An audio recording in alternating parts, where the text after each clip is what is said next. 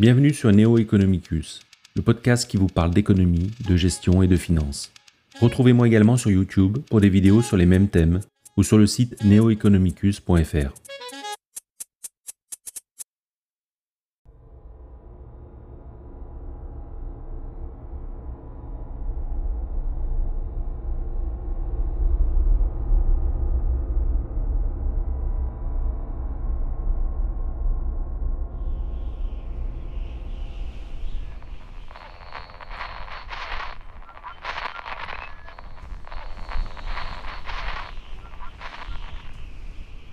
C'était dans un sanatorium pour tuberculeux, dans les hautes montagnes de l'Arizona, où l'air est pur et clair.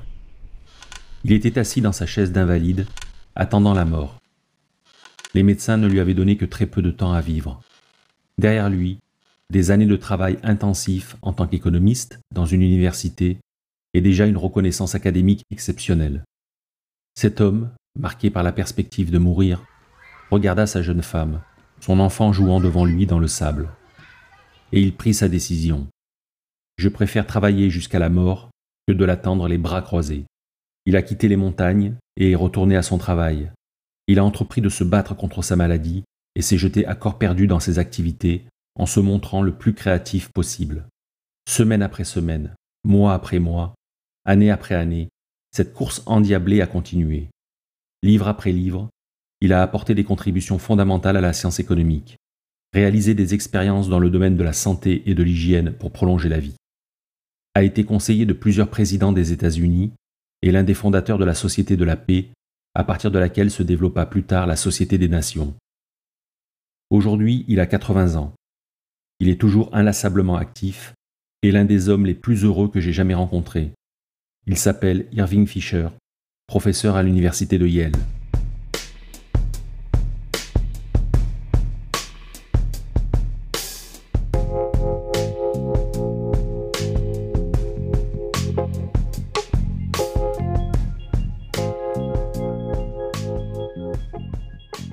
Ce que vous venez d'entendre est une retranscription libre du discours radiophonique que Hans Korsen, qui fut un temps le collaborateur d'Irving Fisher, a donné à l'occasion du 80e anniversaire de celui-ci, témoignant par là même de l'extraordinaire volonté et de la force de travail hors norme de l'économiste de Yale. Irving Fisher est né le 27 février 1867 à Sogerties et mort le 29 avril 1947 à New York. Il est considéré par beaucoup comme l'un des plus grands économistes, si ce n'est le plus grand que les États-Unis d'Amérique aient engendré. Fisher a effectué ses études secondaires dans différents établissements avant d'intégrer le collège de Yale en septembre 1884. Son père est décédé de la tuberculose deux mois avant son entrée à Yale. Il était le premier de sa classe et excellait dans beaucoup de domaines, outre les mathématiques. Il poursuit ses études supérieures à Yale, où il reçoit un enseignement éclectique qui va des mathématiques à la philosophie, en passant par les sciences exactes et humaines. En économie, il suit les cours d'Arthur Twinning Hadley, un professeur réputé qui a été président de l'université de Yale entre 1899 et 1921. Le professeur de sociologie William Graham Sumner suggéra à Fisher d'écrire sa thèse en combinant mathématiques et économie, ce qu'il fit après avoir dévoré les œuvres de Cournot, Walras, Jevons et Edgeworth notamment. C'est ainsi qu'en 1891, Fischer introduit aux États-Unis la théorie de l'équilibre général de Walras à travers sa thèse de doctorat soutenue à Yale en 1891 et publiée en 1892 sous le titre Recherche mathématique sur la théorie de la valeur et des prix. Le but de Fischer dans ses recherches mathématiques était de présenter un modèle mathématique général de détermination de la valeur et des prix. À cette époque, l'économie enseignée aux États-Unis était celle de Smith, Ricardo et John Stuart Mill, qui commençait à peine à être renouvelée par Alfred Marshall. Mais la révolution marginaliste initiée par Walras, Menger et Jevons et les premiers développements de la théorie néoclassique étaient encore largement ignorés. En 1886, l'American Economic Association, l'AEA, avait été créée par de jeunes économistes partis étudier en Allemagne et revenus avec l'idée de réhabiliter l'État comme acteur économique de premier plan. Formé à l'école historique allemande, il rejetait notamment la méthode et les théories de l'économie classique britannique, ainsi que le libre-échange. Les tenants américains de l'école classique étaient alors trop occupés à défendre leur position pour se pencher sérieusement sur la reconstruction théorique de l'économie classique qui était en cours en Europe. Fischer enseignait déjà les mathématiques avant d'avoir obtenu son doctorat. Il avait obtenu un Bachelor of Arts dans cette discipline en 1888. Après le départ intempestif de Sumner en 1891, il dut donner un cours sur la théorie mathématique des prix. En 1893, il est nommé professeur adjoint de mathématiques. La même année, il épouse Margaret Hazard, auprès de qui il restera 47 ans et qui lui donnera deux filles et un garçon. Son fils, Irving Norton Fisher, écrira la biographie de son père en 1956. En 1919, sa fille Margaret décédera après une dépression nerveuse, tandis que son autre fille Carole lui donnera deux petits-enfants. En 1893 et 1894, Fischer part étudier à Paris et Berlin. Peu après son retour, il est nommé professeur adjoint d'économie à Yale en 1895 et finalement professeur titulaire en 1898 à 31 ans. Peu de temps après sa nomination, il apprend qu'il est atteint de tuberculose comme son père. Les médecins ne lui donnent plus que quelques mois à vivre. Il est contraint de prendre congé de son poste de professeur qu'il ne retrouvera que trois ans plus tard. Au bout de cinq ans de lutte contre la maladie, il finit par en être définitivement guéri. À la suite de cette expérience, il allait œuvrer et militer pour une vie saine jusqu'à son dernier souffle. Fischer a fortement contribué au développement de plusieurs branches des sciences économiques. En 1930, il crée avec Ragnar Frisch et Charles Rousse la première société d'économétrie, dont il a été le premier président, et en 1933, la revue Econometrica. Pour la petite histoire, Ragnar Frisch, qui est l'un des fondateurs de l'économétrie, en a aussi inventé le terme en 1926.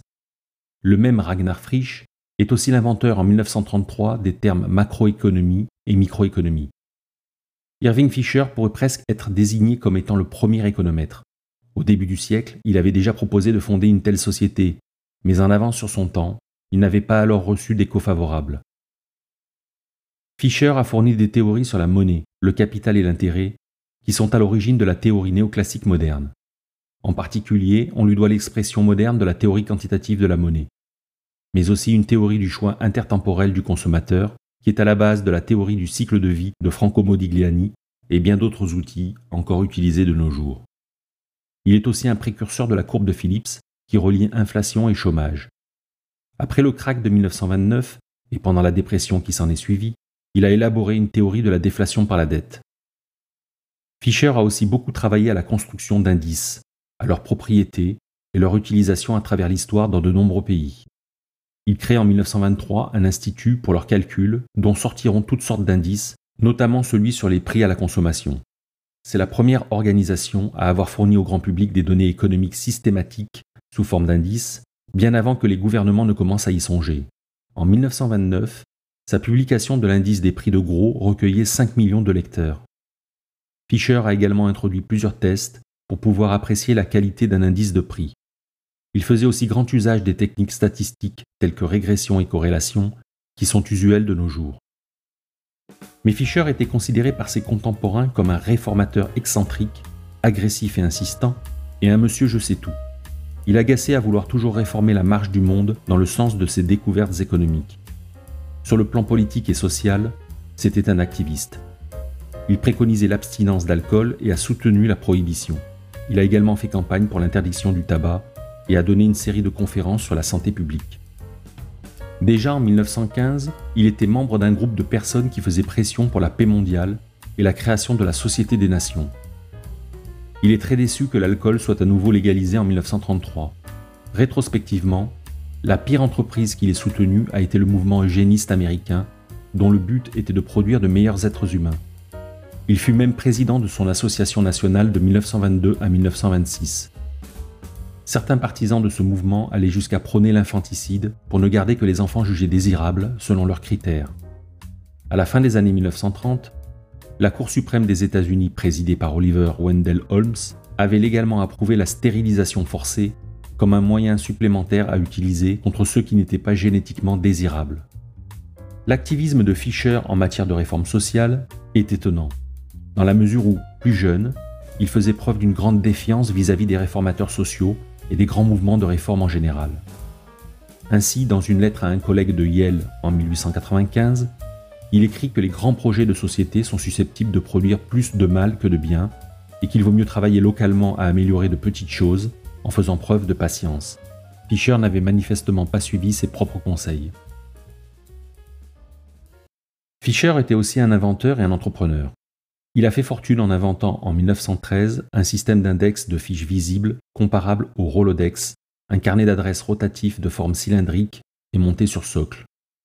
Pour exploiter cette invention, il crée en 1925 la société Index Visible, qui fusionnera rapidement avec la société concurrente, la Cardest Rand. Fischer est devenu riche au cours de cette opération.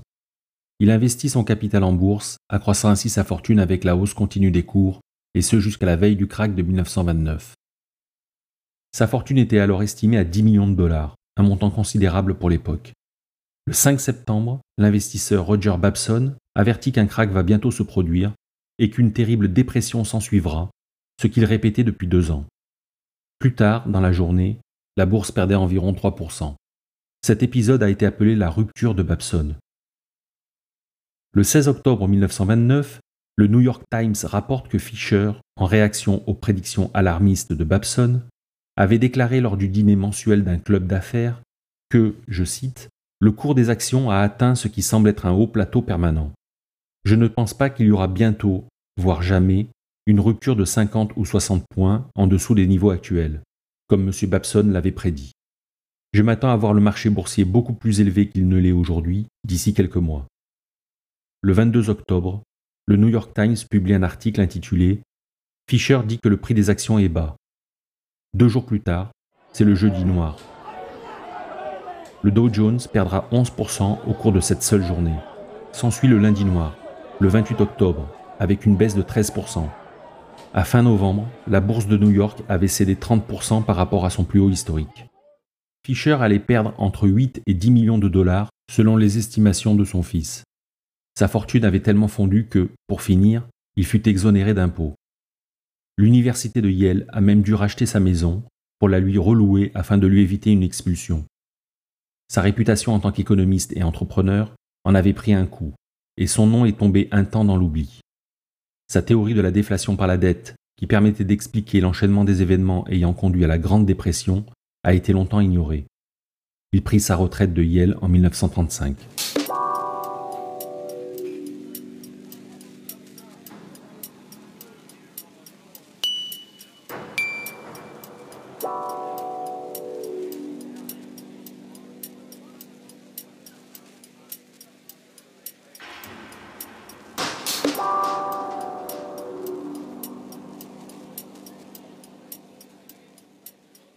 Ses travaux ont été redécouverts à la fin des années 50 et son nom a connu un retour en grâce progressif parmi les économistes en raison de ses multiples contributions à la science économique. Plus récemment, lors de la crise des subprimes en 2008, sa théorie de la déflation par la dette et le plan de reflation qu'il avait imaginé pour sortir de la Grande Dépression sont revenus au premier plan. Auteur prolifique et infatigable, Fisher a écrit une trentaine de livres, dont 14 d'économie et des centaines d'articles et d'études théoriques ainsi que de nombreux articles populaires couvrant un large éventail de sujets. Sa première contribution à la science économique fut un coup de maître, si l'on peut dire, puisqu'elle lui donna d'emblée une aura internationale. Il s'agit de sa thèse de doctorat sur la détermination de l'équilibre général valracien, que Paul Samuelson devait qualifier en 1967 de plus grande thèse jamais produite en économie. À l'aide d'un système hydraulique avec des citernes, des soupapes, des leviers et autres outils mécaniques, Fischer explique par analogie comment se forme l'équilibre sur les marchés par le mouvement des prix et des quantités à la suite d'un choc sur l'offre ou la demande.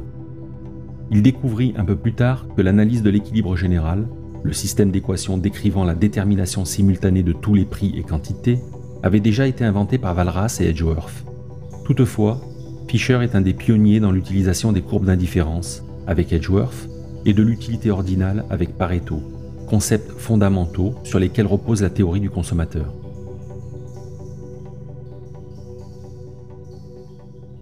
Fischer s'est aussi attaqué à la théorie du capital et de l'intérêt dans La nature du capital et du revenu en 1906, Le taux d'intérêt en 1907 et dans la théorie de l'intérêt en 1930, ouvrage qui synthétise l'ensemble de ses travaux sur le sujet.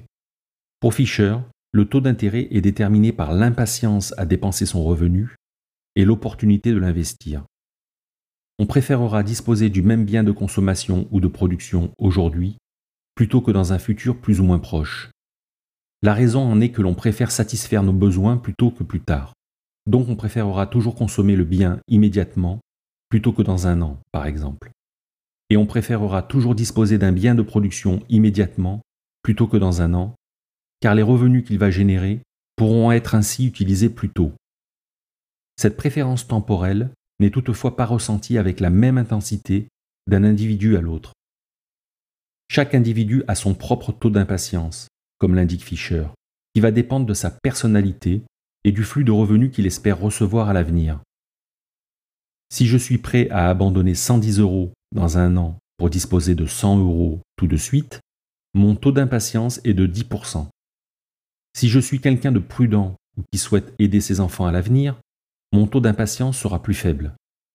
En somme, je serai disposé à épargner davantage.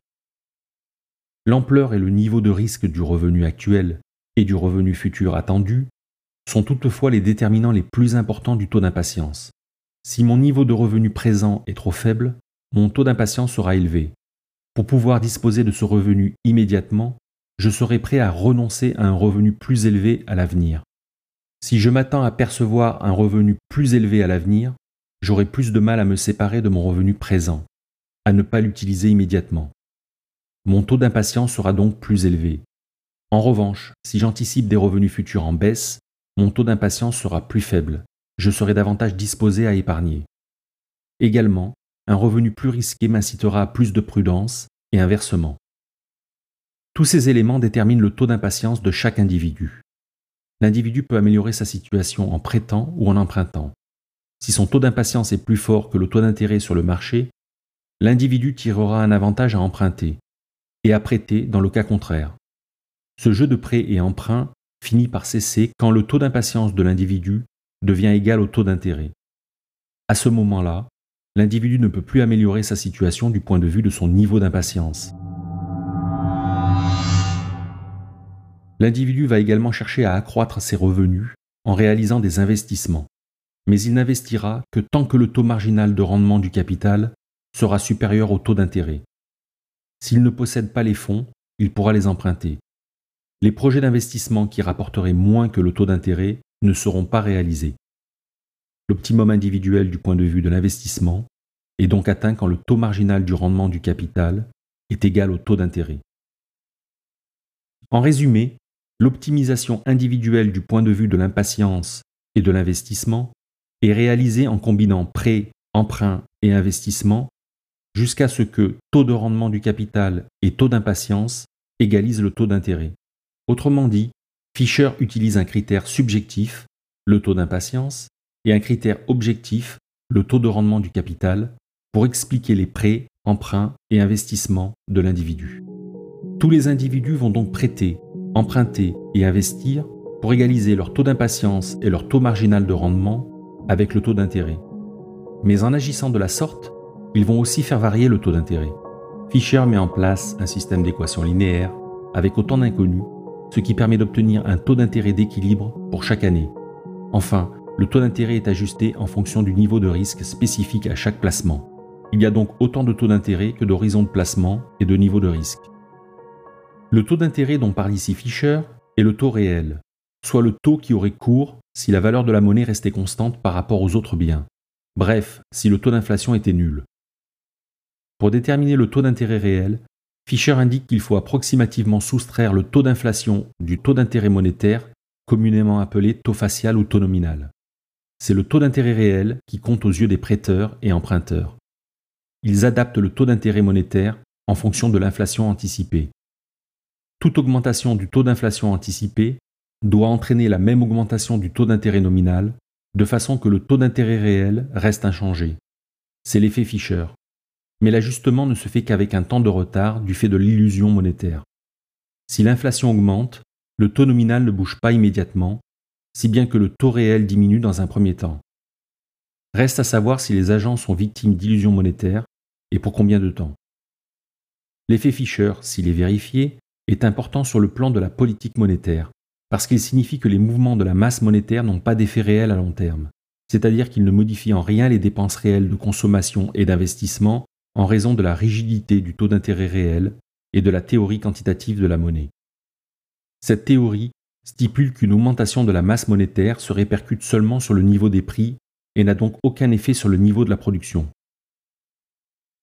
Même si cette idée remonte au XVe et XVIe siècle avec Martine d'Aspilcueta et Jean Baudin, qui avaient remarqué que l'afflux de métaux précieux coïncidait avec la hausse des prix, et que les classiques avec John Stuart Mill l'ont exprimé clairement, on doit à Fischer son expression moderne sous la forme de l'identité entre MV et PY, où M représente la masse monétaire, P le niveau général des prix et Y la production réelle. Connaissant ces trois facteurs, on peut en déduire V, la vitesse de circulation de M, qui n'est autre que le rapport entre PY et M, et représente le nombre de fois qu'une unité monétaire est utilisée en moyenne dans les échanges sur une période donnée. Cette identité entre MV et PY, qui est exacte, devient une théorie quand Fischer affirme que la vitesse de circulation est constante à court terme, car elle dépend, selon lui, de la technologie des transactions qui n'évolue que très lentement. Comme Y est supposé correspondre à une situation de plein emploi du fait de la flexibilité des prix et des salaires, un doublement de la masse monétaire M se traduit nécessairement par un doublement du niveau des prix P. C'est ainsi que Fischer formalise la théorie quantitative de la monnaie.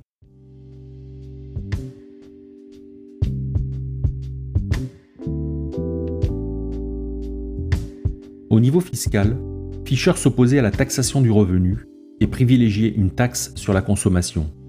Le système d'impôt sur le revenu, écrit-il, impose deux fois les investisseurs individuels, une fois lorsqu'ils gagnent de l'argent et une autre lorsque leurs économies génèrent un revenu imposable. Ainsi, selon Fischer, un impôt sur le revenu est biaisé contre l'épargne et en faveur de la consommation, ce qui est dommageable puisque l'épargne est investie dans de nouvelles entreprises et de nouveaux biens d'équipement qui génèrent de la croissance. Fischer a également énoncé un théorème très important en finance, le théorème de séparation. Celui-ci stipule, sous certaines hypothèses, premièrement que la décision d'investissement de l'entreprise est indépendante des préférences de consommation de ses propriétaires, deuxièmement que la décision d'investissement est indépendante de la décision de financement, et enfin, troisièmement, que la valeur d'un projet d'investissement est indépendante de la combinaison des trois types de financement, capitaux propres, dette et liquidité, utilisé pour financer le projet.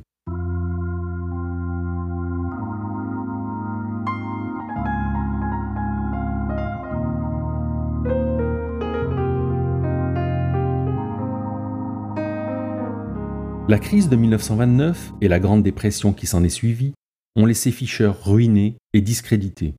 Loin de l'abattre intellectuellement, cette situation va l'amener à réfléchir aux causes des grandes dépressions et à formuler une nouvelle théorie, appelé Déflation par la dette, qu'il expose une première fois dans son livre Boom et dépression en 1932, puis dans un article de 1933.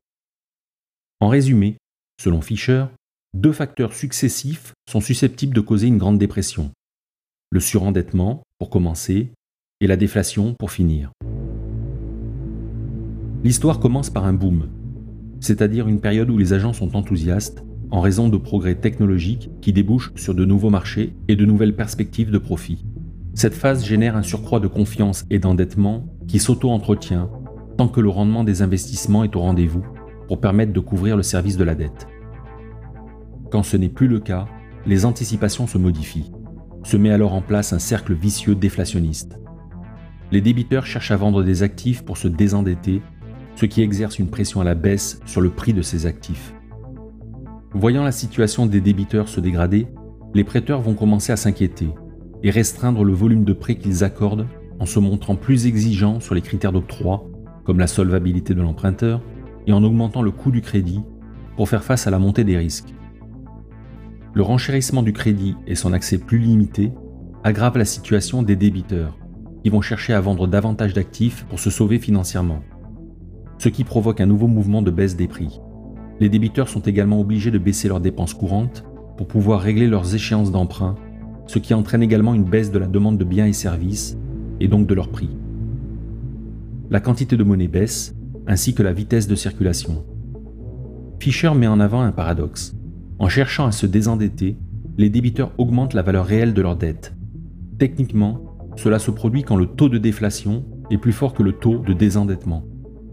Ce cercle vicieux ne peut pas s'arrêter de lui-même, nous dit Fischer. Il faut une intervention extérieure, en l'occurrence celle de l'État, pour reflatter l'économie, c'est-à-dire injecter massivement des liquidités afin de lutter contre la baisse des prix, car, pour Fischer, en vertu de la théorie quantitative, il y a un lien de proportionnalité directe entre la masse monétaire et le niveau général des prix. Ainsi, en augmentant la masse monétaire, on augmente le niveau général des prix du même facteur, à supposer que la vitesse de circulation reste constante. Fischer était également partisan d'un taux de réserve obligatoire dans les banques égal à 100% des dépôts à vue pour éviter le surendettement et l'inflation, la déflation et les grandes dépressions qui pouvaient en découler.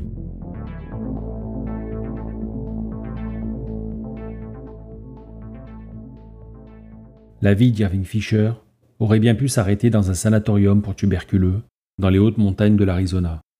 Après la crise de 1929, son nom aurait bien pu tomber dans les oubliettes des économistes ayant un jour compté. Mais ses multiples contributions à la science économique l'ont fait renaître de ses cendres, tel le phénix. Joseph Schumpeter ne s'y était d'ailleurs pas trompé, en déclarant dans un article commémoratif de 1948 que le nom d'Irving Fisher resterait certainement dans l'histoire des États-Unis comme celui du plus grand économiste scientifique de ce pays.